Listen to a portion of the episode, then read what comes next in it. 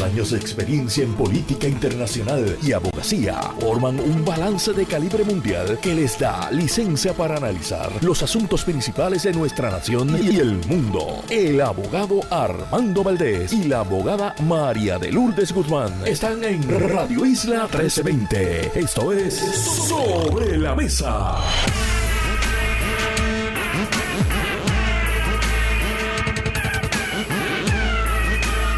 Buenos días, Puerto Rico. Soy Armando Valdés. Usted escucha Sobre la Mesa por Radio Isla 1320. Hoy en Sobre la Mesa, Rafi Anglada y José Bernardo Márquez son nuestros analistas en Radio Isla 1320. Además, Aleisa Gines, Coalición Paz para la Niñez, estará con nosotros.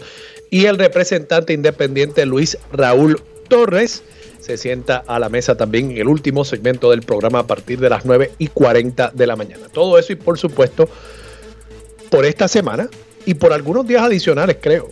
Ivonne Lozada se sienta a la mesa en sustitución de Marilú Guzmán y junto a ella analizamos todos los temas de hoy 25 de enero del 2023 son las 8 y un minuto de la mañana. Los asuntos del país tienen prioridad, por eso llegamos a poner las cartas sobre la mesa. Vamos a poner las cartas sobre la mesa de inmediato. Hay varios temas que quiero discutir en la mañana de hoy.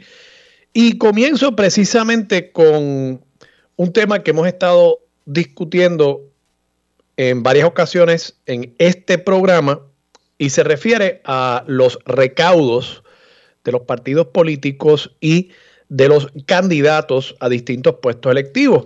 Y no debe sorprender a nadie que Pedro Pierluisi sigue adelante, claro, estaba bien adelante en el último informe. Ustedes recordarán que tenía 1.5 millones de dólares ya en la cuenta de banco depositados esperando que llegase el año eleccionario. Resulta que en solo una actividad, y esto de verdad tiene que poner a temblar a cualquier contendiente político. Tienen que poner atención. Máxime los que estoy viendo en la oposición política, entiéndase figuras del Partido Popular Democrático, figuras del PIB y de Victoria Ciudadana, tienen que estar preocupados ante la capacidad que ha demostrado Pedro Pierluisi de recaudar fondos y en solo una actividad, Pedro Pierluisi recaudó 964.160 dólares. Junto a otros dos eventos, alcanzó el millón de dólares durante el último trimestre del año 2022. O sea, no estamos hablando aquí de todo un año, estamos hablando solamente de un periodo de tres meses, de octubre a diciembre, según datos que están ante la oficina del Contralor Electoral, el gobernador de Puerto Rico superó en esos tres meses el millón de dólares recaudado. Eso significa que Pedro Pierluisi, recuerden, se deposita dinero y claro, estas actividades también conllevan algunos gastos, así que también hay unas erogaciones de fondos. Eso significa cuando se deposita y se resta lo que el gobernador gastó para recaudar ese dinero, que si el plato de comida, que si el alquiler de el salón en algún centro comunal, no, buste, esto debe ser en hoteles muy caros acá en la zona metropolitana.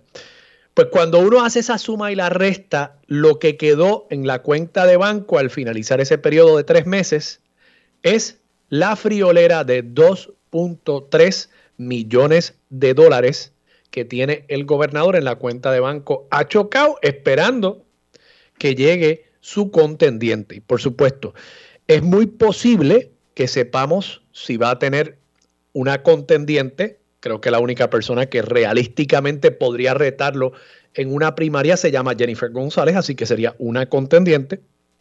Y sabremos, supongo yo, que algo antes de la fecha límite para la radicación de candidaturas, que es en diciembre de este año 2023. Y ya, de paso, para quienes piensen que eso está muy distante, ya hoy es 25 de enero, así que lo que le queda al mes de enero son seis días y posteriormente, pues de aquí a diciembre, ¿qué quedan? Diez meses esencialmente. Así que en este periodo de diez meses, porque yo supongo que Jennifer González, si va a hacer una movida, no va a esperar hasta el último día para decir que va. En este periodo, 10 meses, nos enteraremos si Pedro Pierluisi va a tener compañera de papeleta o retadora primarista. Y cuando veamos eso, cuando veamos ese anuncio, creo que va a pesar en la mente de Jennifer González y de su equipo de estrategia política esta información. Y yo estoy convencido, estoy convencido que Pedro Pierluisi estratégicamente está haciendo todo lo necesario para asegurarse de que Jennifer González opte, que ella decida que lo racional para su persona, para su carrera política, es nuevamente postularse como compañera de papeleta de Pedro Pierluisi a la comisaría residente. Porque si ustedes se fijan, no solamente es que está recaudando mucho dinero, es que lo está haciendo, digamos, hasta de forma ostentosa. Aquí no es solamente que él está recaudando ese dinero para tenerlo en la cuenta de banco y poder usarlo en su campaña, es que cada vez que se hace una publicación acerca de la cantidad de dinero que él tiene en su cuenta de banco, él está enviando un mensaje. Y el mensaje que está enviando es, yo tengo el apoyo de los donantes, yo puedo recaudar mucho más dinero, yo puedo recaudar un millón de pesos en tres meses. Y la pregunta es si Jennifer González puede hacer lo propio. Ciertamente no está haciendo lo propio. Tendría, yo creo, en este momento la capacidad de hacerlo. No sé por qué no lo está haciendo. Y si ella espera demasiado tiempo, eventualmente la decisión puede estar tomada por ella. Si deja que llegue el mes de octubre, noviembre, diciembre y ella no ha comenzado a demostrar capacidad para recaudar dinero, líderes incluso dentro del PNP le van a sugerir que se mantenga en esa posición. E igual que esto, igual que estos mensajes que Pedro Pierluisi está enviando con su capacidad de recaudación de fondos, vemos a un Pedro Pierluisi y a un gobierno muy enfocados en inversiones de dinero. Algunos podrían decir que en lugar de inversiones son gastos, pero que está desplegando la capacidad fiscal del gobierno, que de paso tuvo un recaudo en el mes de noviembre que superó por 110 millones lo que esperaba el gobierno recibir en fondos de contribuciones, y está usando esa capacidad fiscal que tiene en este momento la cuenta de banco tan generosamente holgada como el propio Pedro Pierluisi en su comité de campaña, está usando ese dinero para, digámoslo de forma técnica y precisa, comprar votos. Por eso es que Pedro Pierluisi ha sido tan generoso con los aumentos salariales, por eso es que está insistiendo en intentar invertir el dinero que ha estado por tanto tiempo a la espera de que se ponga a correr para la reconstrucción de los huracanes Irma, María y hasta los terremotos. Y por eso es que uno ve el ritmo de anuncios que va haciendo el gobierno, el gobernador, sus jefes de agencia aumentando. Él está haciendo todo lo posible por tener todas las piezas del rompecabezas listas para que cuando llegue el año eleccionario pueda armar esa reelección suya a la fortaleza. ¿Hay alguien más haciendo eso? Bueno, si nos dejamos llevar por los recaudos reportados ante la oficina del Contralor Electoral, tenemos que reconocer que no hay nadie más, nadie más en el país que realmente lo esté haciendo. Pongo un asterisco. Jennifer González no reporta ante la oficina del Contralor Electoral. Jennifer González reporta sus ingresos ante el Federal Election Commission. Y eso tiene unas fechas de entrega de informes que son un poquito distintas a las de la oficina del Contralor Electoral. Así que habrá que ver si en estos últimos tres meses, cuando esa información se publique, si Jennifer González ha comenzado a acelerar el paso de la recaudación de fondos. Pero la última vez que vimos los números, creo que Jennifer tenía algo así como un cuarto de millón de dólares frente a Pedro Pierluisi, que ya tenía 1.5 millones de dólares en la cuenta de banco para la misma fecha. Poniendo a un lado Jennifer, veamos algunas otras figuras de, digamos, partidos de oposición. La cuenta de banco, por ejemplo, de el candidato, persona que se menciona como potencial candidato, eh, Luis Javier Hernández Ortiz, alcalde de Villalba, a la gobernación por el Partido Popular Democrático, tenía por lo visto unos 25 dólares. 25 dólares en la cuenta eh, de banco. Eh, Carmen Maldonado, por lo visto, ha podido aumentar el balance en su cuenta de banco y tiene ahora unos 9 mil dólares, 9 mil dólares. Eh, y otras figuras, digamos, Manuel Natal, que se menciona como candidato a alcalde, tiene negativo 50 centavos y así por el estilo. Pero estamos hablando de realmente candidatos que en este momento no están haciendo lo que deberían estar haciendo si realmente quieren tener una oportunidad de retar al gobernador en una elección general. Y eso pues apunta a algo que quizás muchos deberían ir dándole casco y es que con estos números, con el control del gobierno, con la capacidad holgada que tiene el gobierno también propiamente de invertir y de comprar votos. Prepárense para cuatro años más de Pedro Pierluisi, porque es que yo no veo cómo, yo no veo cómo en este momento hay una figura que pueda al exterior del Partido Popular Democrático, o debo decir, al exterior del Partido Nuevo Progresista, montar una campaña exitosa contra Pedro Pierluisi. De verdad no lo veo. No veo que nadie en este momento esté haciendo el trabajo con la disciplina sistemática y estratégica que Pedro Pierluisi está desplegando día a día, trimestre tras trimestre, para lograr la reelección. La única persona pues, que parecería tener la habilidad por más que nada el, y pongo esto entre comillas, el cariño que dicen que le tiene la gente a Jennifer González es la comisionada residente. Fuera de ella, un reto serio externo a la reelección de Pedro Pierluisi, en este momento yo no lo veo. Y los números no lo revelan. Quiero tocar otro temita antes de irme a la pausa, y es que se está debatiendo en la legislatura un proyecto de ley, estamos hablando aquí del proyecto de la Cámara 1557, para nuevamente meterle las manos a los alquileres a corto plazo en Puerto Rico. Y este proyecto es del representante José Cheito Rivera Madera y plantea, entre muchas otras cosas, aquí quiere meterle multas de hasta 25 mil dólares a los dueños de alquileres a corto plazo. Y quiero hacer la, la salvedad, como siempre la hago.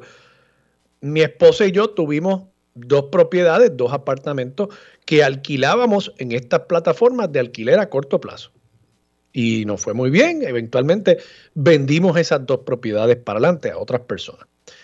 En este momento no tenemos un apartamento, una propiedad que estemos alquilando en estas plataformas, ni tengo ni he tenido relación comercial alguna con estas plataformas, fuera de que naturalmente alquilaba los apartamentos en ellas, pero decir que he sido abogado de estas personas, que tengo alguna relación comercial, eso sería falso, nunca ha sido así.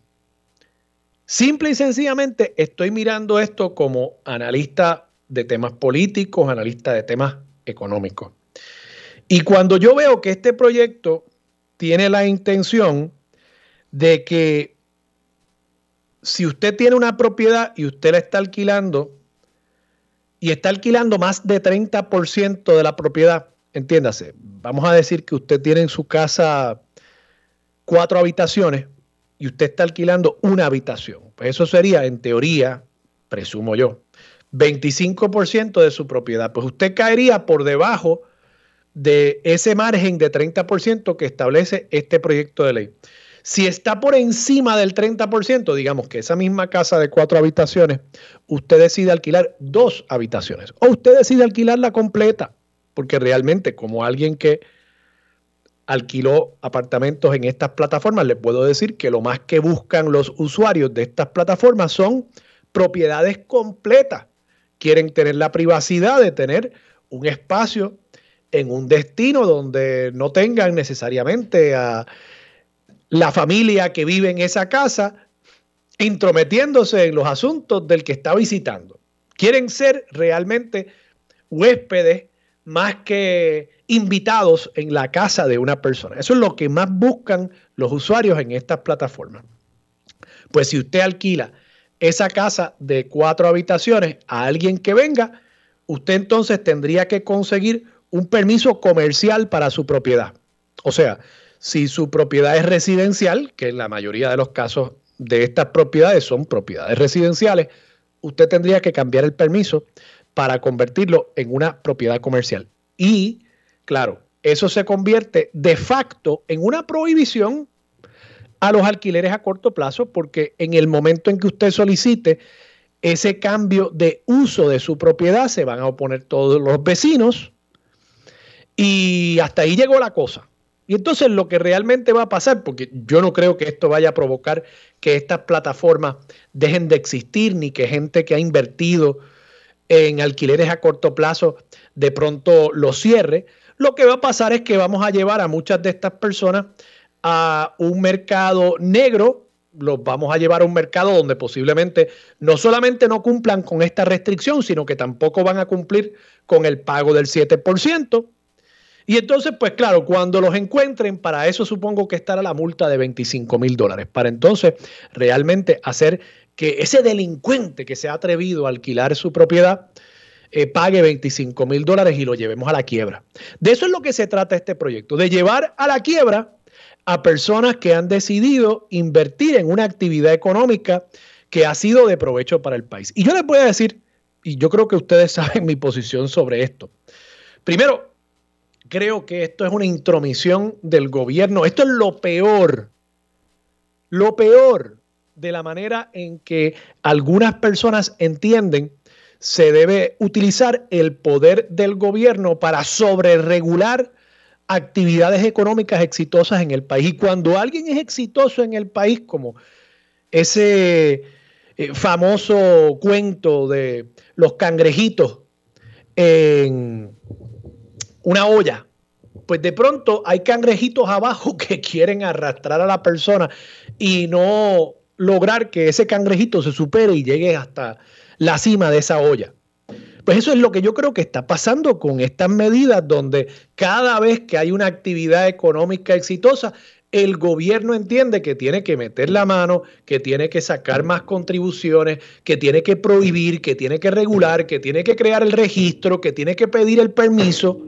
Y lo que acabamos haciendo es ahogando precisamente esa energía empresarial de personas que lo que quieren es poder invertir en su país. Y yo me pregunto, porque José Cheito Rivera Madera dice aquí, lo que estamos planteando, estoy citando, lo que estamos planteando es que si tienes una casa y estás rentando una habitación, no tienes ningún problema. El problema es cuando tienes la propiedad completa. Bueno, yo no sé si es que él nunca hablado con, un dueño de estas propiedades, nunca se ha quedado en un alquiler a corto plazo, pero de nuevo, la modalidad prevaleciente es alquilar una casa o un apartamento completo.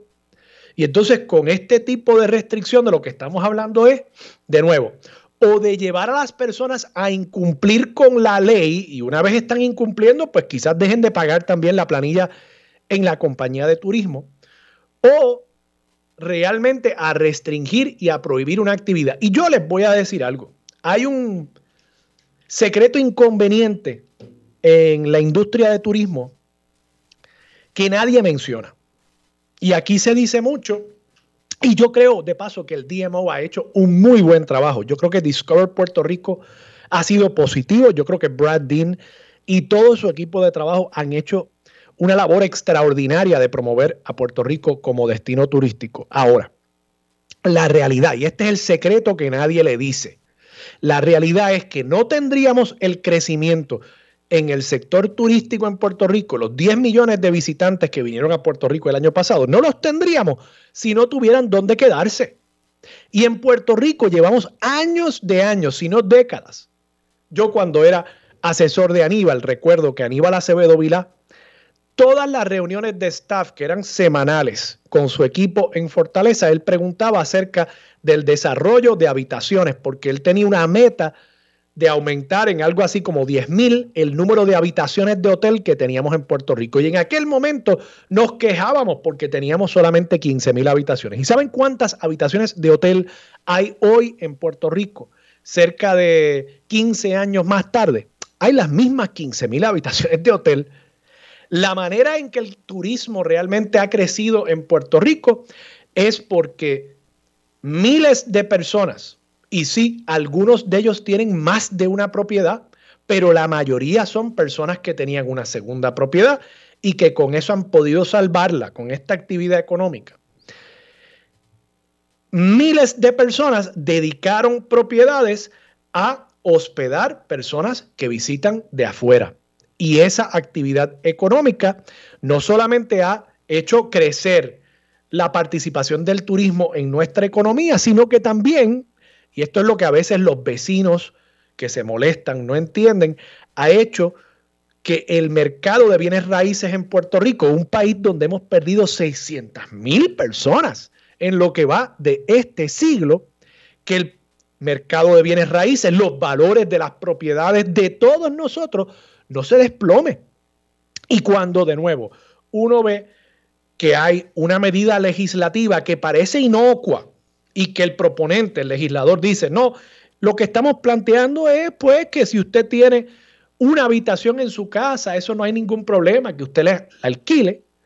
Pues cuando vemos esto y vemos que la realidad es que lo que se pretende es prohibir, tenemos que levantar la voz de alerta porque en este país yo creo que, primero, estamos sobre legislados, sobre regulados y no aguantamos que el gobierno siga metiendo la mano en el bolsillo de los puertorriqueños que están tratando de echar para adelante, ni mucho menos decidiendo que porque hay que defender o los intereses de ciertos grupos económicos o porque hay que eh, simple y sencillamente negarle a personas la capacidad de que puedan echar para adelante en su país, que entonces se pretenda restringir este tipo de actividad y muchas otras, muchas innovaciones.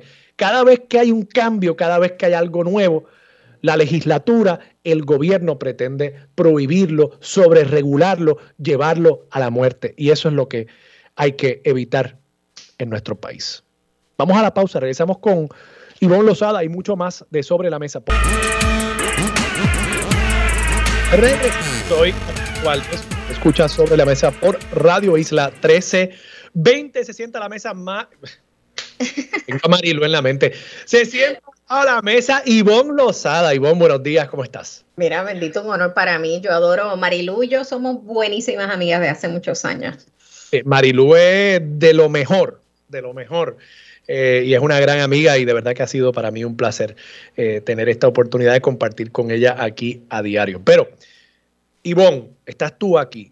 El tema de los alquileres a corto plazo, ¿cómo tú lo ves? O sea, yo, yo, yo lo traigo como como tema puntual, ¿verdad? Para, para discutir la sustancia de esta propuesta, pero además yo creo que ilumina la manera en que a menudo el gobierno se acerca a estos temas de distintas actividades económicas pretendiendo restringir, pretendiendo aumentar las contribuciones. De paso, este proyecto ni lo mencioné porque comparado con el tema de cambiar el permiso de la propiedad, esto resulta casi inocuo, pero quieren aumentar también el impuesto que pagan estas propiedades de 7% a 10%, encareciendo, por tanto, la, la, actividad turística, encareciendo el hospedaje en un destino que ya de por sí muchas personas critican por ser tan caro. ¿Qué te parece a ti?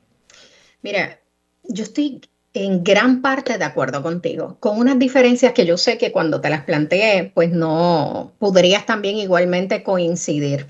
El problema aquí que se está tratando de resolver con penalizar un desarrollo económico que se da de manera orgánica, precisamente por la incapacidad del gobierno de planificar un desarrollo económico. En este caso, pues hablamos de, por ejemplo, San Juan no planificas, pues ¿qué pasa? Se da un desarrollo eh, económico orgánico a partir de los mismos ciudadanos que están en todo su derecho.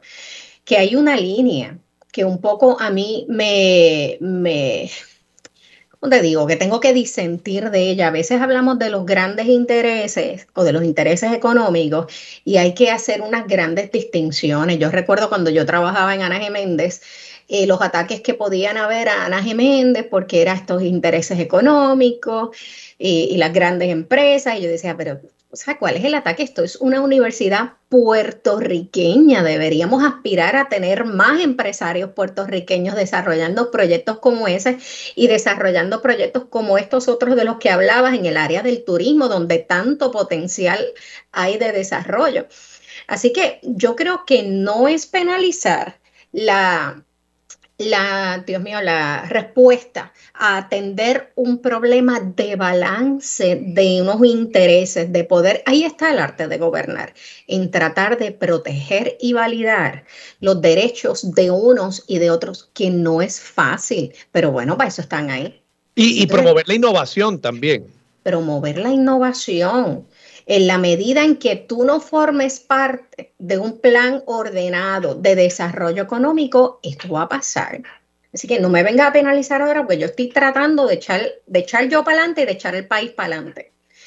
Que surgen choques entre grupos, entre intereses legítimos de grupos, porque yo puedo escuchar unos reclamos de unos residentes también que son totalmente legítimos. Pero entonces, ¿dónde está el gobierno en tratar de balancear? Estos, estos intereses de ambos, de ambos grupos que volviendo, muy, mucho, muy bien está el interés tú de eh, empresario de capitalizar los recursos que tienes para echar para adelante y que el país progrese.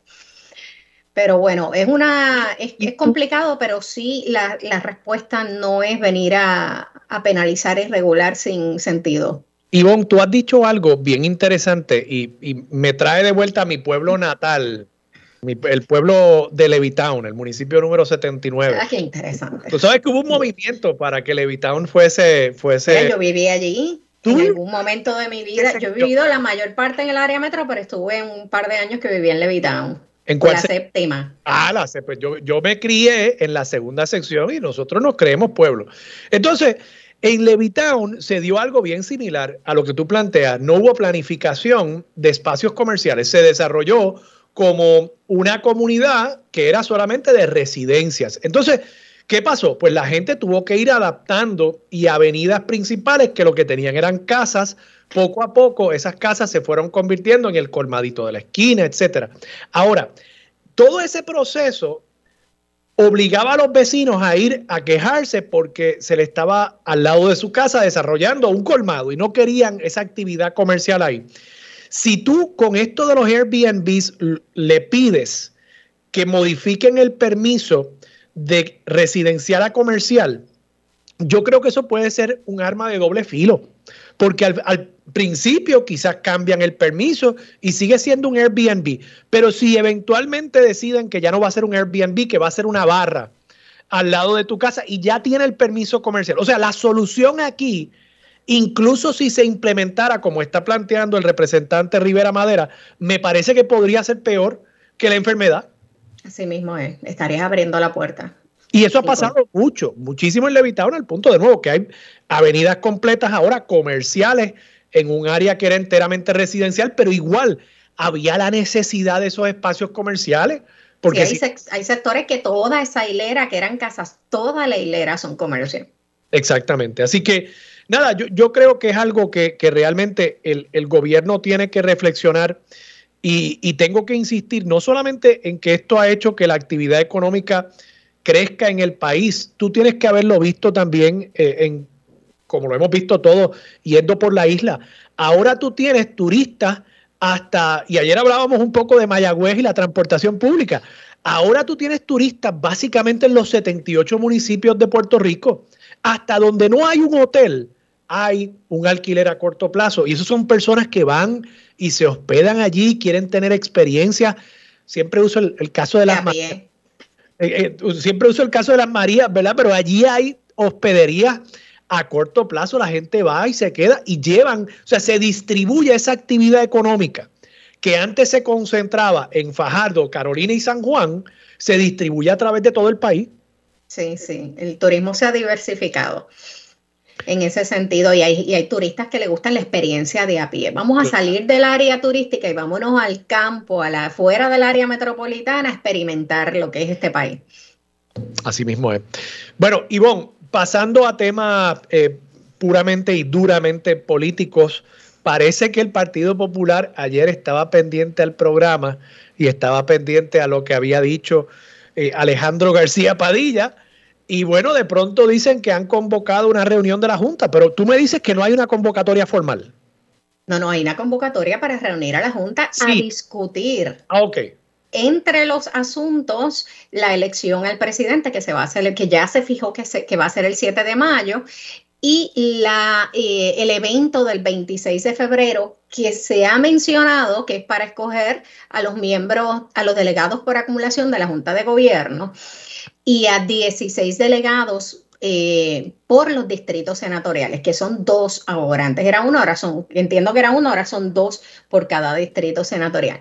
Pero no ha habido una convocatoria oficial. La gente no sabe cuáles son las vacantes. Una convocatoria que diga, mira, convocatoria. El próximo 26 de febrero se estará eligiendo eh, la Asamblea del Partido Popular, siete delegados por acumulación y en cada y una convocatoria por distrito. En el distrito de San Juan, pues están ahí disponibles, estarán, se abre a convocatoria dos posiciones para dos delegados que estarán representando el distrito de San Juan en la Junta de Gobierno. A su vez, también podrán votar por siete delegados por acumulación. Y, y, la manera en que se va a hacer. Entonces, también una convocatoria con unas reglas de quiénes pueden participar y cómo. ¿Qué documentos tienen que entregar? ¿Qué documentos tienen que entregar? Entonces me enteré ayer que ahora corren dos delegados por, por ejemplo, por San Juan, pero no es que corran a la vez por todo San Juan, aparentemente dividen el distrito en dos y uno unos corren por un distrito y el otro cogen por una región, no distrito, por una región de San Juan y otro por la segunda región de San Juan. Una cosa así que me parece extraña. Pero todas esas reglas tienen que estar en la convocatoria, eso no ha pasado todavía y ya hoy estamos a 25. Esto es el 26 de febrero, que es lo mismo que te planteé. Y si no va a haber una convocatoria hasta luego del lunes, que es cuando van a reunir a la Junta de Gobierno para todavía decidir sobre algunos de los asuntos que van a regir o relacionados a estas elecciones, pues entonces la convocatoria será después del lunes. Imagínate a tres semanas de, si acá, como, como poco a tres semanas de las elecciones eh, que se están mencionando. Esas elecciones de paso serían, sería un proceso abierto, sería una asamblea, o sea, ¿sabemos cuál sería el mecanismo de voto? Lo único que te puedo decir es especulación y lo que uno escucha en la calle, precisamente porque no ha habido información oficial del Partido Popular dando instrucciones en esas convocatorias de quién puede votar o no. Así que lo que tenemos son rumores, son chismes, son sugerencias, comentarios, interpretaciones a través de los medios formales y los medios informales a través de las redes. Sí he escuchado pero volviendo, esto no es eh, final porque no tenemos información oficial de que en la, la elección del 26 de febrero sería, sería la asamblea del Partido Popular, los miembros de la asamblea los que estarían votando.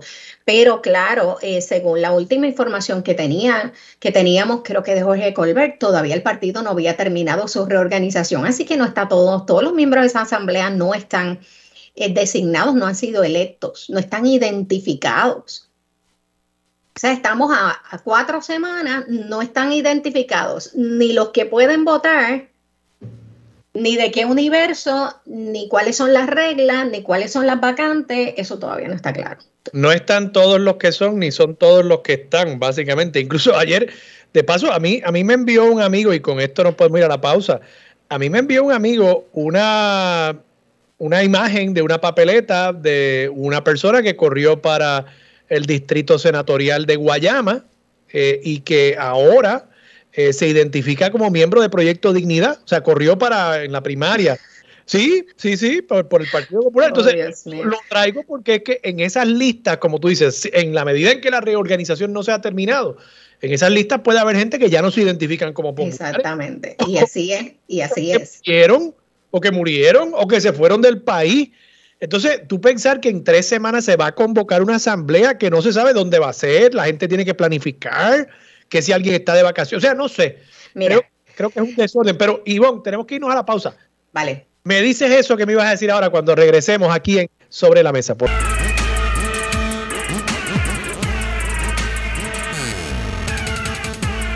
Regresamos, soy Armando Valdés, usted escucha sobre la mesa por Radio Isla 1320, sigue sentada a la mesa Ivonne Lozada. Ivonne, tú ibas a decir algo sobre la aparente desorganización del Partido Popular Democrático frente a este proceso para elegir unos escaños en la Junta de Gobierno, que por lo que tú me estás diciendo sería una votación ante una Asamblea General el 26 de febrero. O sea que... Lo veremos, vamos a saber el lunes. Pero bueno, como mínimo debería ser la Asamblea General. Si es algo más, si fuese votación por colegio, pues eso es aún más complicado. Pero tres, cuatro semanas para organizar ese proceso de convocar a los miembros de esa asamblea, saber quiénes son efectivamente miembros de la asamblea, quiénes siguen siendo, quiénes han muerto, quiénes se han decidido afiliar a otro partido. Pues me parece que es bastante difícil en tan poco tiempo. Eso puede ser parte de la estrategia, que empecemos a decir que es muy difícil, que hay que posponer para seguir aplazando y ellos seguir reteniendo el poder al interior del partido. Pero yo empato esto, esta manera, e, esta estrategia por, por inercia, por incompetencia. Y, y, te pregunto si tú crees que uno puede ganar la gobernación de esa misma manera. No. Porque, porque yo, yo veo que pues sí, tú puedes lograr esta meta chiquita de mantenerte en la presidencia, pero yo creo que para ganar la gobernación, y lo empato con otra noticia, frente a un tipo, lo digo coloquialmente, no, no quiero usar la palabra despectivamente, frente al gobernador, que tiene 2.3 millones de dólares ya chocado en la cuenta de banco, que eso el día que entre el pareo se convierte en 4.6 millones de dólares. Pues, pues es que están, son, Pierluisi está jugando ajedrez y José Luis Dalmao está jugando parchisi eh, o dama. Tú sabes, eh, eh, están en dos niveles totalmente distintos. En dos universos diferentes.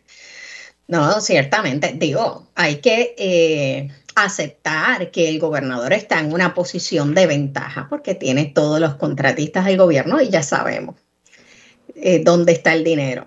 Pero eh, en el en caso del Partido Popular, mínimamente, o sea, si no has demostrado la capacidad para gobernar un partido, un partido como el Partido Popular, que tenías de tradición, que no has tenido la transparencia, que no han fiscalizado como han debido fiscalizar, que no han podido ni siquiera recaudar para el Partido Popular.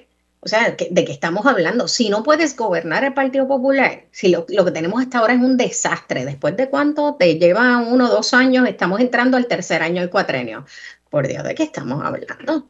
Si no puedes gobernar así en esto chiquito, ni se te ocurra pensar que puedes administrar algo más grande. Eso explica también unas deficiencias en otras áreas, en otras esferas políticas. ¿Cómo cuál? Pero bueno, bueno, eh, eh, mm, me estás poniendo en aprietos aquí. bueno, eso se trata. yo creo que yo creo que eh, el presidente del Partido Popular tiene de mucho más de lo que él puede manejar, tanto en, la presencia del Partido Popular como en el Senado de Puerto Rico. O sea, ¿tú crees que no debería ocupar ninguno de los dos cargos? Yo creo que es grande, que es demasiado, demasiado. O sea, eh, una de las reacciones y de las razones por las que yo podía entender su actitud, por ejemplo, cuando a mí se me despide del Senado, es que estaba totalmente abrumado.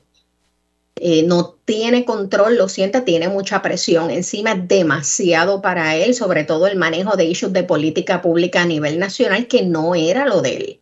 Él viene de ser un, senador de distrito y no precisamente se le reconocía por ser una, una persona eh, ducha o que estuviera en temas de política pública social. Él atendía unos temas de salud y eso, pero es demasiado. Por lo menos lo que ha probado hasta ahora es que le quede enorme. Le queda enorme. Pero, anyways, estabas hablando también, mira qué curioso, esta semana, eh, tú mencionaste ahorita, y esta semana se había mencionado a William Villafañe eh, para comisionado reciente. Cuando se le preguntó al gobernador Pierre Luisi si respaldaba una posible candidatura del senador de PNP, William Villafañe, para comisionado residente, el gobernador contestó que no era tiempo para hablar de candidatura. Y, yo digo, gracias a Dios que no es momento para hablar de candidatura porque ya tiene dos millones de dólares recaudados en su campaña a la gobernación. Si no hablamos ahora, ¿cuándo? Y ciertamente el, que, comiencen a circular nombres para la comisaría residente, los recaudos a este nivel de Pedro Rosselló, eh, la mención, obviamente han obligado a salir, a salir de, no del closet, pero del silencio a los candidatos a la presidencia y a la gobernación del Partido Popular. Ciertamente ya comenzó la época electoral para el 2024, la carrera. Bueno, yo creo que el gobernador probablemente quiere matar cualquier especulación en cuanto a un William Villafañé para la comisaría residente, si no por cualquier otra cosa, porque implicaría eso que Jennifer González no está ocupando esa candidatura, ¿verdad? Yo no creo, conociendo a William Villafañe, yo no creo que él vaya a retar a Jennifer González. Por tanto, eso presupondría el que ya Jennifer González ha tomado una decisión acerca de aspirar a y eso pues traería unos problemas para el gobernador, sin duda. No, yo creo Villa, Villafaña es mucho más inteligente que eso. Él se va a mantener calladito, que puede poner, correr, mover, eh, poner a correr rumores para tantear, porque ya es hora de tantear hace rato, para ver el terreno, si está fértil, pues sí. Pero él, es mucho más inteligente que eso. Él tiene que esperar a que la comisionada residente dé un paso adelante y libere la posición a la comisaría residente en Washington antes de, tirarse. ¿Y cómo tú ves en, fuera del tema económico, pero incluyéndolo? Y esto no lo hemos hablado fuera del aire, así que me, interesa saber tu, posición.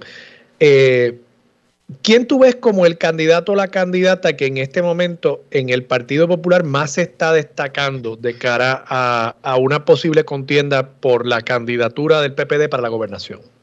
Mira, destacando, porque están, han estado bastante callados. O sea, están, el nivel de eh, approach de ellos ha sido bien interno, no tan eh, público a nivel isla. Así que a nivel interno, por las comunicaciones que yo recibo, quien ha estado hace un par de semanas bien activo, yo recibo todos los días una comunicación del alcalde de Villalba.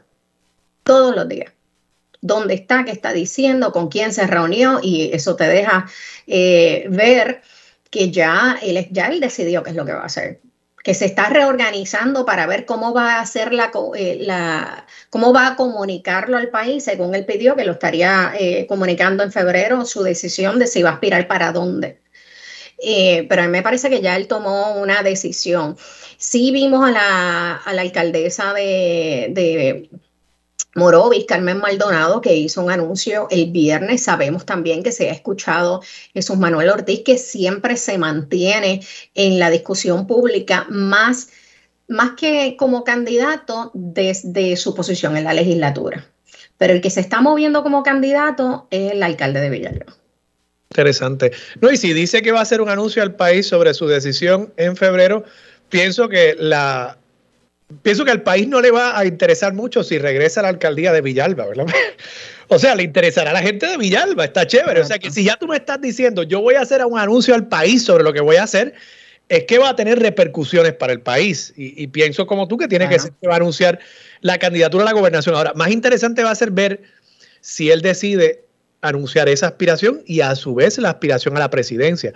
Y pienso que si lo hace en febrero es casi inevitable que tenga que, ponerse los pantalones y decir, pues mira, voy para adelante también para la presidencia. No, no hay, o sea, no, no veo un escenario donde él pueda hacer ese anuncio, pero a la misma vez decir, pero no me interesa en este momento hacer el trabajo que le hace falta al Partido Popular, creo yo. No, sé si tú lo ves de otra manera. No, lo veo, lo veo igual que tú. Eh, vamos a ver, vamos a ver qué... Vamos a la pausa. Regresamos con más de Sobre la Mesa por Radio Isla 1320. Regresamos aquí sobre la mesa por Radio Isla 1320. Yo soy Ivonne Lozada en sustitución de la compañera Marilu Guzmán, quien se está, como ustedes saben, se está tomando unos días esta semana muy merecido. Y hoy, como todos los martes, nos va a acompañar, bueno, sustitución del senador Rafael Bernaves. Hoy me acompaña el representante Bernardo Márquez y el licenciado Rafael Anglada. Buenos días a ambos. buenos días, Ivonne. Buenos días, compañero, colega y al pueblo de Puerto Rico, siempre agradecido del espacio. Anglada, un placer también tenerlo aquí en, en esta mañana. Parece, yo, no sé qué decirle cómo está este país y la opinión de ustedes, pero eh, a juzgar por los medios y la empresa New Fortress Energy parece no poder salirse del centro de la controversia una tras otra. Hoy eh, leímos en los medios que la Junta de Supervisión Fiscal le imputa a la Autoridad de Energía Eléctrica incumplimiento del contrato que mantiene con New Fortress Energy, a la que le está precisamente reclamando una deuda de 34.5 millones de dólares. La Junta de Supervisión Fiscal le está diciendo a la autoridad, pruébelo, pruebe que esto no fue por culpa suya y por incumplimiento de contrato.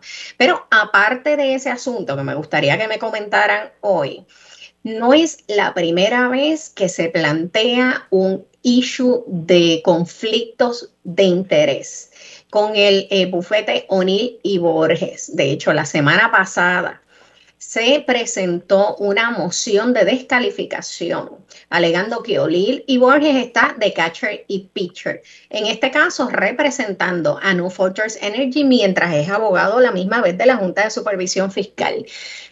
Pero vamos a ver por dónde, por dónde empezamos, ustedes me dicen. Eh, bueno, yo puedo puedo hacerle un comentario. No, yo no escucho a Anglada, que no sé si es que no, no está conectado. Anglada pero, Sí, estoy aquí. Ah, ok, vale, disculpa, es que ahorita no, no lo he escuchado. Ok. Eh, nada, pues lo que, lo que podemos decir, ¿no? Acaban de convocar a una eh, a unas expresiones que parece que va a ser la fortaleza sobre el tema de la privatización de la generación. Eh, y, pues precisamente muchas de estas interrogantes con, New Fortress y con el consorcio que se está creando para, eh, para la generación eh, de energía y la, privatización de, esa operación, pues son las que hemos estado levantando. y las respuestas de los funcionarios públicos a cargo, el director de la alianza público-privada, el, gobernador interino, en su momento cuando Pielis estaba fuera, el secretario de Estado, eh, y otros pues ha sido que, que, no nos preocupemos. Este incluso el presidente de la cámara no eh, los presidentes legislativos que favorecieron esto eh, ha, sido que no nos preocupemos que precisamente esos señalamientos de eh, reclamos entre New Fortress y la Autoridad de Energía Eléctrica, esos potenciales conflictos de interés han sido todos subsanados y están todos atendidos, que lo que tenemos que tener un poquito de paciencia a que el proceso culmine para cuando ya todo esto esté aprobado y sea irreversible y no haya manera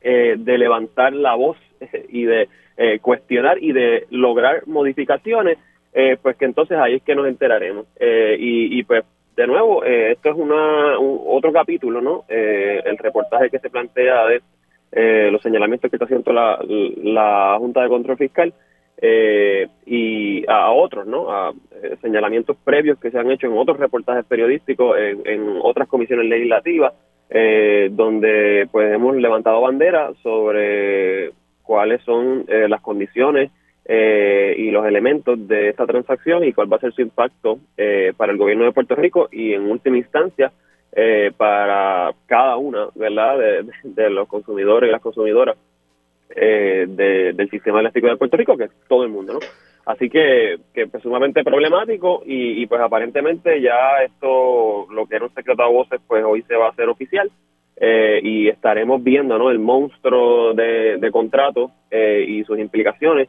en, en, unas cuantas horas.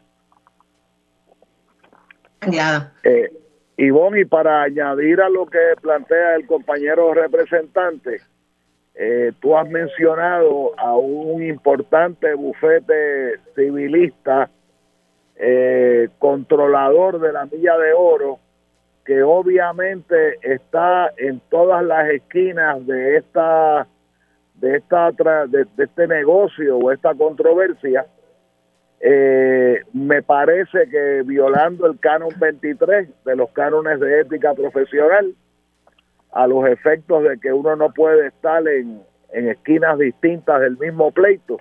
De catcher y eh, pitcher. Perdón. De catcher y pitcher. Claro, claro. Y, y fíjate que quiero adelantarme a que en el tema de ciertos testigos En el caso de, de Sixto George, es probable que eso también pueda tener consecuencias en el ejercicio de la profesión de la abogacía de ciertos testigos. Eh, pero estoy mezclando dos temas. En el tema de la energía hemos, hemos conversado anteriormente que aquí eh, el PNP y hasta cierto punto eh, la alta burguesía, adecuadamente representada por la Milla de Oro, ha destruido al principal sindicato puertorriqueño en la historia de Puerto Rico, en el caso de Lautier, y se han repartido la comida este como si estuvieran en una en una fiesta eh, bucólica eh, se ha repartido la, la fiesta y al extremo de que ahora le pasan la generación eh, a una empresa que le debe millones de dólares, decenas de millones de dólares a la corporación pública, en otras palabras, al erario del pueblo de Puerto Rico. Yo tengo para un poco aclarar y darle información al público que no sabe quizás de qué se trata.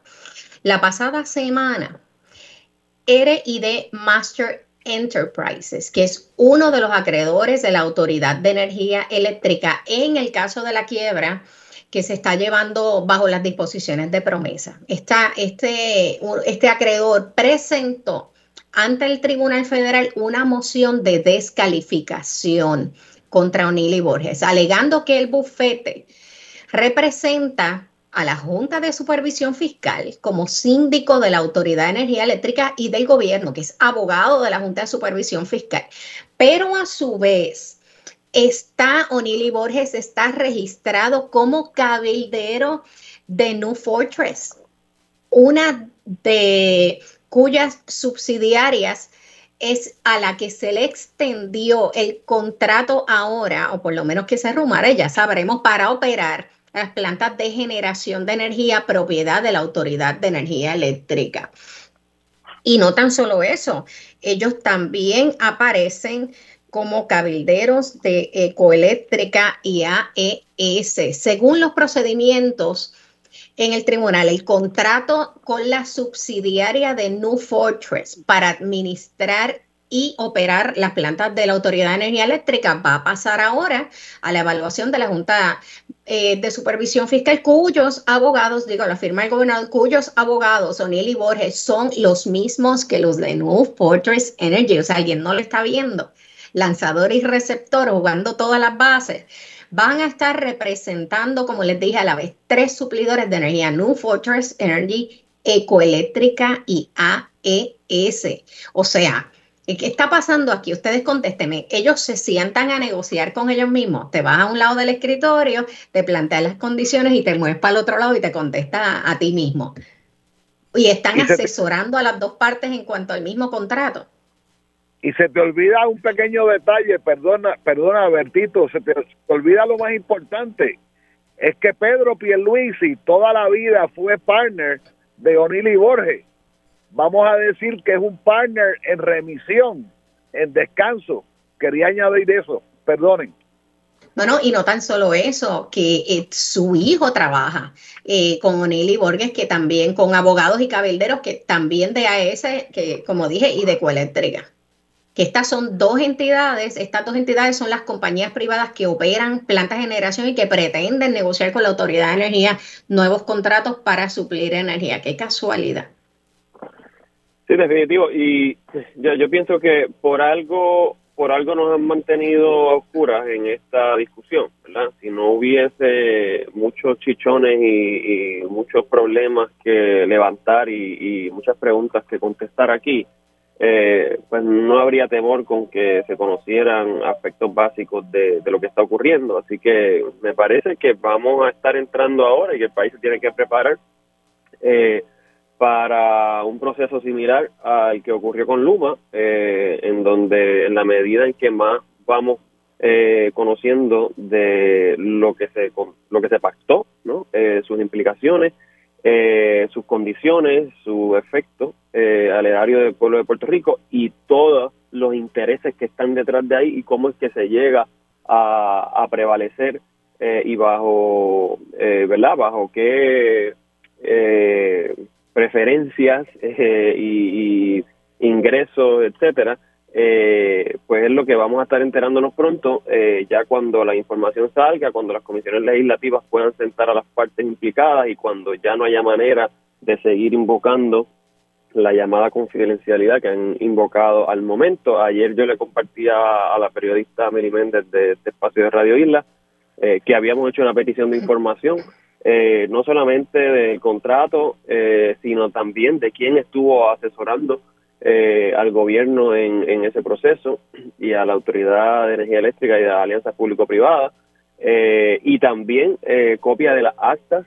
eh, del Comité de Alianza y, de la Junta de Directores, eh, copia de las grabaciones, todo eso por ley se supone que sea que sea público. Así que Pero representante, ¿ha habido alguna respuesta contra eh, con relación a ese requerimiento de información y de documentos? Bueno, ese requerimiento lo hicimos ayer eh, y tengo que decir dos cosas. Primero, que el, requerimiento que yo hago bajo ley 141 lamentablemente le da 10 días a la parte para contestar.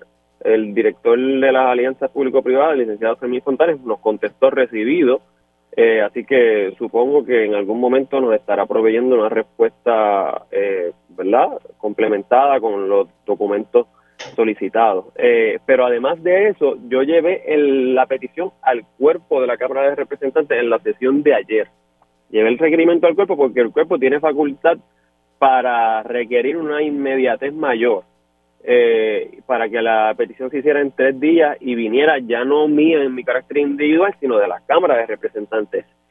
Y eh, tengo que decir que quien objetó la petición de información que hizo este servidor fue el Partido Popular, porque si se objeta en el cuerpo la petición de información, entonces se tiene que erradicar mediante el mecanismo de resolución que toma semanas y a veces meses que se tramite en la Cámara de Representantes. Si se hace a viva voz en el cuerpo y nadie lo objeta, se aprueba al momento. Lamentablemente, un representante del Partido Popular presentó objeción y el presidente de la Cámara consumió un turno para decir eh, que ya pronto el gobernador iba a estar aprobando el contrato y que eventualmente él se iba a encargar de que esa información eh, fuera pública, pero que por el momento, por requisitos de ley, se tenía que mantener confidencial, que es lo que estamos diciendo desde antes, eh, desde la semana pasada, que no es cierto, que lo único que la reglamentación de la autoridad eh, establece que es confidencial son cosas que estén protegidas bajo los secretos de negocio o información propietaria del proponente. Pero si eso es confidencial, eso no tiene que invocar la parte y eso no impide que nos entreguen toda la información que se está pidiendo y que se tache de esa documentación aquello que se está planteando que es confidencial. Eh, pero es absurdo, totalmente absurdo y risible que nos digan que nos van a dar la información eh, ya cuando esto esté concluido y ya cuando no haya manera de que el organismo eh, gubernamentales, legislativos, ciudadanos, eh, podamos levantar todas las preguntas que, tenemos al respecto y, llegan al colmo de decir que todas las preguntas han sido atendidas. Pues claro, las pocas que se han podido hacer, porque no tenemos la información para elaborarlas. Son preguntas que hacemos desde la distancia y desde lo poco que conocemos eh, de New Fortress, de O'Neill Borges y del resto, ¿no? De la madeja eh, de intereses detrás de la transacción. Esto es un mal precedente porque erosiona precisamente el poder eh, de fiscalización que tiene la legislatura, que es una de las principales responsabilidades que tiene de fiscalizar al ente ejecutivo. Y hoy se podría estar convirtiendo en académico porque muy bien pudiera estar el eh, gobernador Pierluisa anunciando que firmó un contrato que ustedes ni siquiera han tenido la oportunidad de ver de saber si está eh, la otra la parte contratada está cualificada, bajo qué condiciones, qué cuantía, la amplitud de la delegación de responsabilidades que se le está dando, sobre todo cuando se está cuestionando tanto el historial de New Fortress. Y con el historial de Luma, que es lo otro que hemos dicho, ¿cómo es que aquí hemos estado eh, dos años eh, diciendo lo malo que es el contrato de Luma y lo terrible que fue, que se aprobó eh, aceleradamente y sin transparencia y que eso nos pactó unas cláusulas que son terribles y, una, y a un costo enorme, etcétera, y que también, pues tengo que decirlo, eh, la propia delegación del Partido Popular ha sido muy vocal al respecto, eh, pero uno pensaría que entonces cuando vas a tener la oportunidad de no cometer ese error nuevamente, eh, pues entonces no lo vas a cometer y vas a tomar las previsiones que se tienen que tomar. Pero entonces aquí votaron a favor eh, con sus representantes eh, en el comité al momento de, que se evaluara el contrato. Y entonces ahora cuando otras delegaciones legislativas están pidiendo información se objeta porque en su momento se va se va a saber, es totalmente contradictorio que por un lado se denuncie, se fiscalice y se exija la cancelación del contrato de Luma y por el otro lado eh, se le pida al país paciencia eh, y confianza total en el trámite que se está llevando a cabo con, con, esta, con este consorcio, con New Fortress y la privatización de la generación. Eh, así mismo. Eh, Danglada, no sé cuál es su opinión con relación a esto, pero también con la experiencia que vivimos, como dice el representante Márquez, la, eh, la experiencia que ya vivimos con Luma, que todavía estamos en el tribunal impugnando la extensión del contrato que violaba precisamente las, condiciones bajo las que se había firmado el contrato original y se está en el tribunal por eso.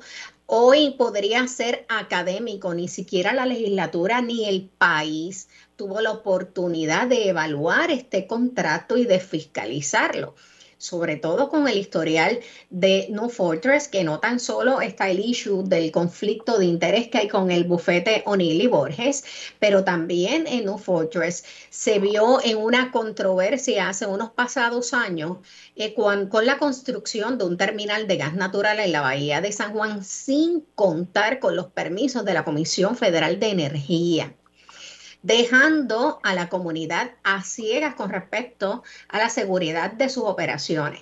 Miren lo que ocurre, que, y esto viene, eh, es la expresión de New Fortress según una investigación del Centro de Periodismo Investigativo. Y es que New Fortress le explica y admite a sus propios inversionistas que había construido las instalaciones de este terminal de gas natural para que no cumplieran con las definiciones de la Comisión Federal de Energía de lo que se definía como un terminal de gas natural licuado. O sea, que ellos lo construyeron y lo definieron de manera que pudieran burlar la reglamentación de la Comisión Federal de Energía. De esta forma, hicieron una interpretación legal para eso mismo, para burlarse y no regirse por la agencia reguladora cuando planificó este negocio en Puerto Rico. Pero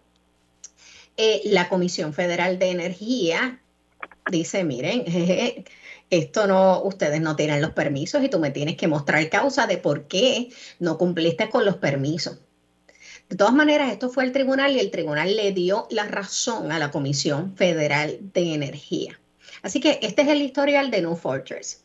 Aparte de hoy también, la Autoridad de Energía Eléctrica le está reclamando eh, unos 34.5 millones eh, a New Fortress y da la impresión de que la Junta de Supervisión Fiscal, pues a quien defiende a New Fortress, que by the way tienen el mismo abogado, así que dan glada es que todo esto es una, una transacción de familia. Eh, cuando el gobernador habla de todos los de todos los criterios que hay que vencer para que para que se dé por bueno un contrato, está hablando de diversas entidades, todas controladas por el PNP, por la rama ejecutiva e indirectamente por la Junta de Control Fiscal, e indirectamente por el bufete Bonil y Borges. O sea, que eh, esto es, eh, el, el fraude ha sido consumado. Yo creo que le queda a la ciudadanía la, el derecho a, a, la, a la protesta y además añado yo un tema que no deja de ser un poco controversial, el boicot a la energía eléctrica hasta donde uno pueda hacerlo. Ejemplo, ejemplo, todos los gastos superfluos que todos nosotros los puertorriqueños ejercemos en nuestros hogares, eh, eh, los gastos superfluos que ejercen los municipios y las agencias de gobierno. O sea, los municipios, todos los municipios están en quiebra 11 meses y medio al año, pero resulta que en Navidades hay que hacer un encendido de Navidad y todo eso es botarata de energía.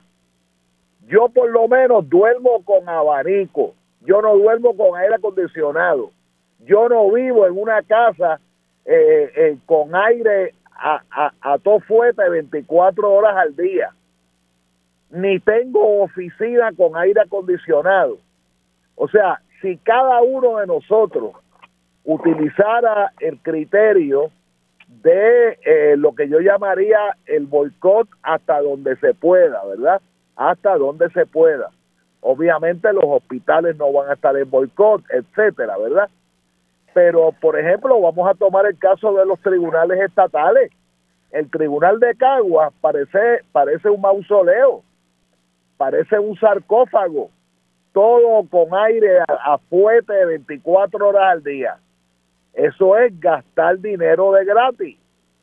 Eh, eh, lo, lo, que, lo que se descubrió en Monteatillo los otros días, 100 apartamentos sin inquilino con aire y luz puesta 24 horas, porque eso es importante para que se custodie la droga y las armas de fuego en Monteatillo con la connivencia, con la connivencia de las respectivas administraciones privadas de esos residenciales públicos pagados por el contribuyente puertorriqueño. O sea, lo que yo estoy planteando es, vamos a jugar pelota dura, pues vamos a jugar pelota dura, vamos a jugar con bola de Sporting, como decíamos antes, vamos al boicot selectivo para dejársela en la mano a estos truanes y estos pillos y estos asaltantes.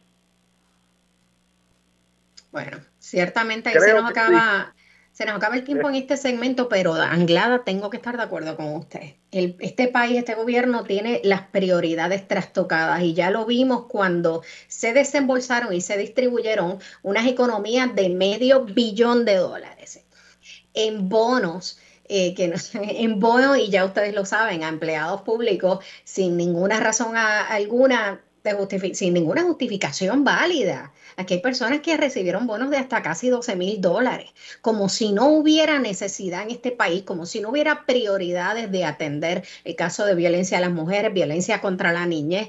Oigan, no sé, no sé por dónde andamos, pero eh, yo les agradezco nuevamente que hayan estado conmigo durante la mañana de hoy. Nos tenemos que ir a una pausa. Así que no se vayan, regresemos, regresamos en un rato aquí en Sobre la Mesa. Regresamos aquí sobre la mesa por Radio La 1320. Yo soy Ivonne Lozada en sustitución de Mariel Guzmán durante estos días. Y hoy se une a la conversación Aleisa Ginés, quien es terapista especialista en Child Life y parte de la colección Paz para la Niñez. Buen día, Aleisa. Buenos días, buenos días. Alexa, ¿qué nos traes hoy? Eh, quería un poco hablar, eh, queremos hablar del programa de Child Life eh, que está operando en el hospital pediátrico. Eso es así. El programa terapéutico Child Life es un programa que trae la Fundación Hospital Pediátrico y la trae para trabajar con la salud emocional de los pacientes y los familiares que están durante la hospitalización. Y ese programa, que es un programa totalmente nuevo, es innovador, en Puerto Rico no existe otro programa como ese, a pesar que en Estados Unidos es un programa que sí está operando en los diferentes hospitales principales. Aquí en Puerto Rico el hospital pediátrico es el único hospital que tiene ese programa que cubre esa área de la salud emocional que es tan importante para los pacientes y las familias en un evento de hospitalización, porque sabemos, ¿verdad?, que una hospitalización es algo que eh, siempre afecta no solamente la parte de la salud física, sino la parte emocional. Es un evento que interrumpe nuestras rutinas de vida, eh, distancia a los pacientes de sus seres queridos, de su entorno familiar, los limita en sus actividades placenteras o de juego. Y entonces, pues también eh, los pacientes y familiares están expuestos a nuevos procedimientos médicos, hay mucha información que es nueva para los pacientes y cómo manejar todas esas emociones que generan una hospitalización, pues ahí entra el programa Child Life. Eh, eh, pero me dices que eh, apoyan, ayudan al paciente pediátrico, a todo tipo de paciente o cuál es el, cuál es la población específica que ustedes están atendiendo. Sí, nosotros trabajamos con una variedad inmensa de, de diagnósticos y de pacientes. Estamos en el hospital pediátrico y servimos a múltiples unidades del hospital. Eh, caminamos, ¿verdad?, todo el hospital y trabajamos con pacientes desde cero hasta 21 años, que son los pacientes del hospital. Y eso es uno de los retos de nosotros como terapistas, el poder estar siempre, eh, hacer ese seguimiento presto para atender la necesidad particular de cada paciente, ¿verdad? Cada paciente tiene diagnósticos diferentes, este, una composición familiar diferente, eh, la hospitalización afecta de manera eh, individual a cada uno. Entonces nosotros como terapistas poder entrar a los cuartos, poder hacer ese sentimiento de cómo estamos emocionalmente, cómo estamos manejando los miedos que puede ¿verdad? generar una hospitalización, la ansiedad, el estrés, y entonces poderle proveer estos espacios terapéuticos donde los pacientes y los familiares tienen la oportunidad de expresar cómo se siente, se le pueden dar técnicas para manejar esas emociones y pues así es que nosotros podemos llegar a cada uno de ellos en particular. Así que es, es eh, el programa eh, da servicio de Child dentro del centro pediátrico eh, tanto a los niños, a la niñez, a, los niños que eh, están padeciendo algún tipo de condición, enfermedad, pero también a la familia, me dices. Sí, bueno, es que cuando, ¿verdad? Los padres, eh, cuando un hijo cae con alguna enfermedad o, o tiene algún accidente, los padres se afectan también emocionalmente. Es un evento traumático para ambos, para el paciente y a veces mucho más para los padres. Y entonces nosotros pues entramos a darles también ese apoyo emocional a los padres.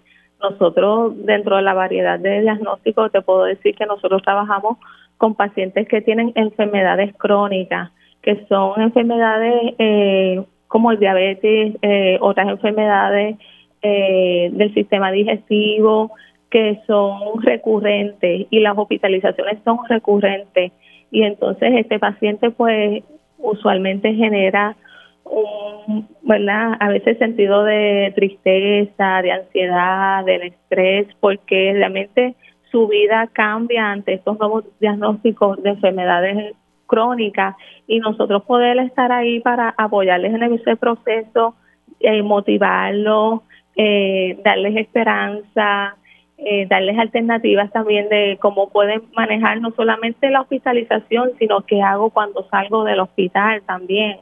Eh, realmente ese es parte de nuestro trabajo porque la salud de verdad es holística, no solamente es la parte física, sino hay un componente eh, emocional que afecta, ¿verdad? Cómo nosotros podemos hasta reaccionar a nuestro tratamiento físico y cómo podemos cooperar con nuestro nuestro tratamiento.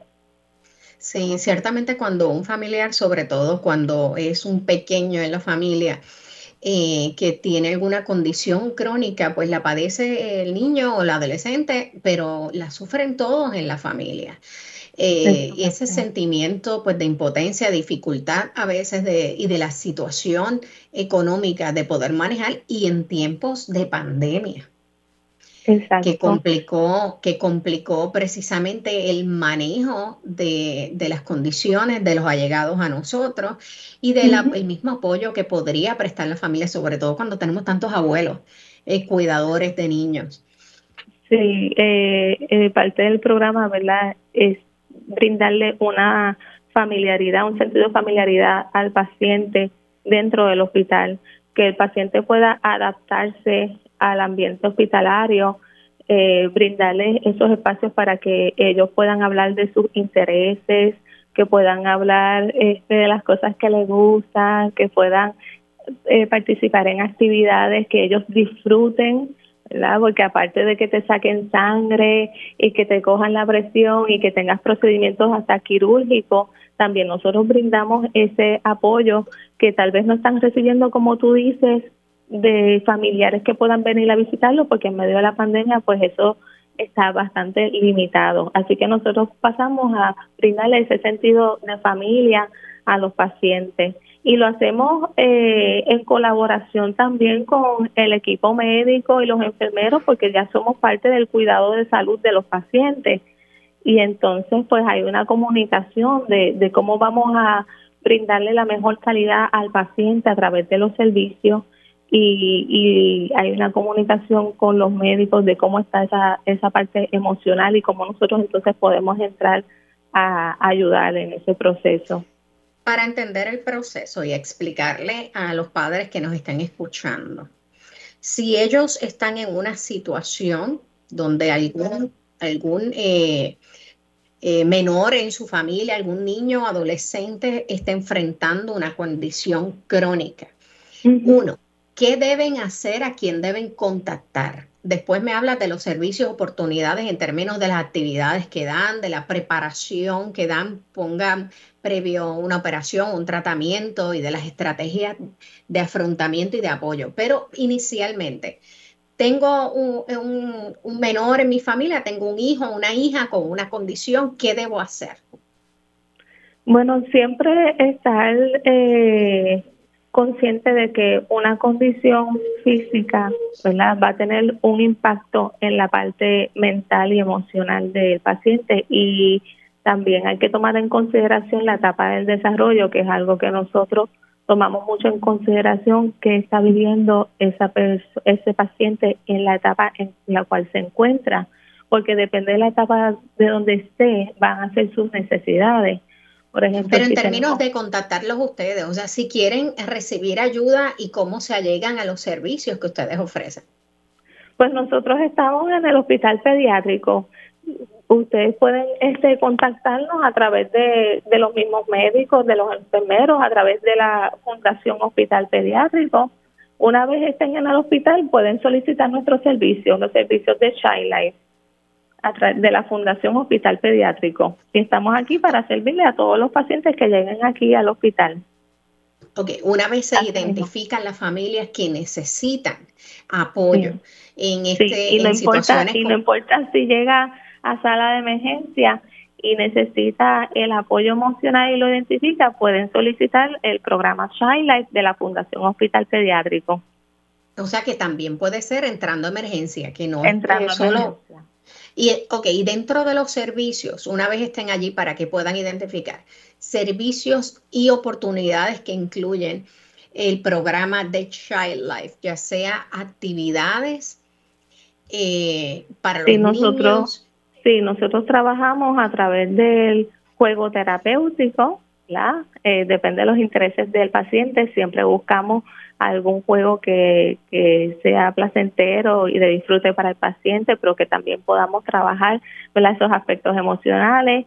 Ah, trabajamos técnicas de relajación y preparación para procedimientos. Si es un paciente, por ejemplo, que tiene un MRI, que con el MRI el paciente tiene que estar ¿verdad? tranquilo, quieto, no puede moverse durante el estudio. Nosotros entonces orientamos al paciente de cómo va a ser el proceso del MRI y le damos técnicas de relajación para que pueda entonces eh, pasar la experiencia y técnicas ¿verdad? para ayudarles a manejar el dolor a través de técnicas de respiración. Nosotros utilizamos mucho lo que son las terapias creativas. En nuestro equipo hay una arte terapeuta, yo soy danza terapeuta y siempre integramos las artes dentro del proceso y pintamos con los pacientes y les ayudamos a expresar sus emociones. Son parte de las estrategias que nosotros utilizamos. Caramba, eh, con relación eh, a los servicios también, unos consejos que les puedas dar a los padres que están enfrentando situaciones como estas, consejos y herramientas para los padres que están encargados del cuidado de estos niños. Bueno, primero, ¿verdad? Que los padres siempre les digo que es, ¿verdad? Momento a momento y que es válido a veces llorar, es válido a veces este, sentirse frustrado, es válido sentir incertidumbre, porque son emociones que, que todos atravesamos y a veces uno llora y se seca las lágrimas y continúa durante el proceso. Para el papá que esté presto a escuchar lo que, lo que está expresando su hijo. A lo mejor lo expresa a través de las conductas, a lo mejor hay pacientes que lo expresan más verbal, pero que esté presto a brindarle ese momento de atención a su hijo y buscar alternativas de actividades fuera de su tratamiento para que no todo gire, no todo en la vida gire a través de la condición del paciente, sino que se puedan destacar otras áreas del paciente donde el paciente pueda este, fortalecer su autoestima, donde el paciente pueda tener una relación con sus padres fuera de su tratamiento, más allá de eso. Así que buscar actividades que sean de disfrute para ambos y que puedan hacer un balance en lo, en lo que es el tratamiento y verdad este aliviarles la carga aliviarles la carga por supuesto al padre. Alex última ya se nos acabó el tiempo de este segmento. Mm, conlleva lo único la última preguntita y cerramos. Conlleva esto un costo para los padres que puedan eh, beneficiarse de este programa de Child's Life. No es un programa que trae la Fundación Hospital Pediátrico y la Fundación, ¿verdad? Eh, como, como dicen, decimos, es pesito a pesito, paso a paso con lo que los donativos que, que recibimos. Nosotros damos este servicio para todos los pacientes del Hospital Pediátrico de forma gratuita. Pues Aleisa, gracias por el servicio extraordinario que están dando con el programa de Child Life desde el centro del Hospital Pediátrico. Gracias por compartir con nosotros esta mañana. Ahora nos vamos a una pausa. Cuando regresemos hablamos con el representante Luis Raúl Torres sobre las controversias del día y no Fortress. Así que no se vayan porque regresamos sobre la mesa por Radio Isla 1320. Regresamos aquí sobre la mesa por Radio Isla 1320. Yo soy Ivonne Lozada esta semana en sustitución de la colega Marilu Guzmán, quien se ha tomado un par de días libres esta semana. Y más adelante vamos a ver si podemos localizar al representante Luis Raúl Torres. Eh, para que nos comente sobre eh, las recientes informaciones que hemos estado recibiendo, particularmente sobre el contrato de APP para la privatización, para la generación de energía. Eh, precisamente creo que hoy nos hicieron llegar información de que se ha convocado una conferencia de prensa del gobernador y el jefe de las APP sobre el contrato de privatización, este contrato de privación, eh, privatización de la generación eléctrica. De hecho, ayer Pierluisi había dicho que probablemente en un, futuro inmediato se iba a estar ofreciendo esta conferencia de prensa y que no iba a dar información previo sobre, eh, particularmente sobre los detalles de este contrato. Lo que sí anticipo es que podría firmarse el contrato ya que todas las entidades que tienen que ver, que dice él que tienen que ver con él mismo, le han dado el visto bueno. Así que supongo que eh, nos estaremos, eh, estaremos viendo ahora, estarán comunicando a las 11, lo que puede